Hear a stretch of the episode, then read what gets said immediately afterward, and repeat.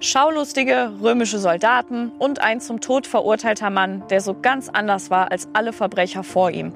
Es war mitten am Tag einige Stunden dunkel gewesen. Auf einmal gab es ein heftiges Erdbeben. Und am Ende dieser ganzen Szenerie konnte der Hauptmann der Soldaten nicht anders, als das auszusprechen, was ihm plötzlich bewusst geworden war.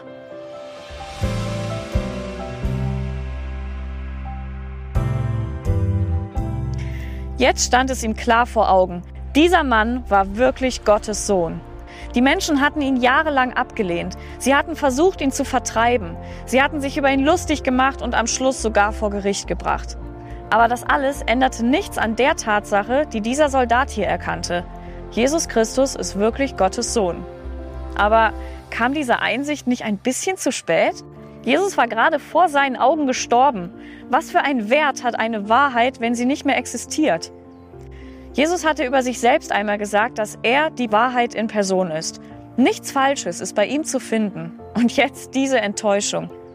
Derjenige, der uns Menschen endlich die Wahrheit über sich, über Gott und auch über uns und unser Leben erklären kann, ist tot.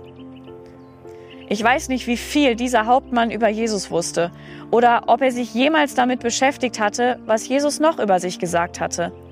Aber hätte er sich ein wenig erkundigt, dann wäre ihm vielleicht noch eine wichtige Aussage zu Ohren gekommen, die Jesus über sich selbst gemacht hatte. Er hatte nämlich auch noch gesagt, ich bin die Auferstehung und das Leben. Wer an mich glaubt, wird leben, auch wenn er stirbt. Jesus hatte sogar mehrfach darüber geredet, dass er zwar sterben würde, dass er aber auch wieder auferstehen würde. Und genau das passierte drei Tage später. Mehrere Frauen und Männer, die in den letzten Jahren mit ihm unterwegs gewesen waren, sahen zuerst das leere Grab, in dem Jesus nach seinem Tod bestattet worden war. Und kurze Zeit später sahen sie ihn selbst. Er ist wirklich auferstanden. Es gibt wahrscheinlich wenige historische Ereignisse, die so umstritten sind wie die Auferstehung von Jesus Christus. Und das ist auch eigentlich ziemlich verständlich, denn das ganze Christentum steht und fällt mit der Auferstehung. Ohne die Auferstehung würde das Christentum überhaupt nicht existieren.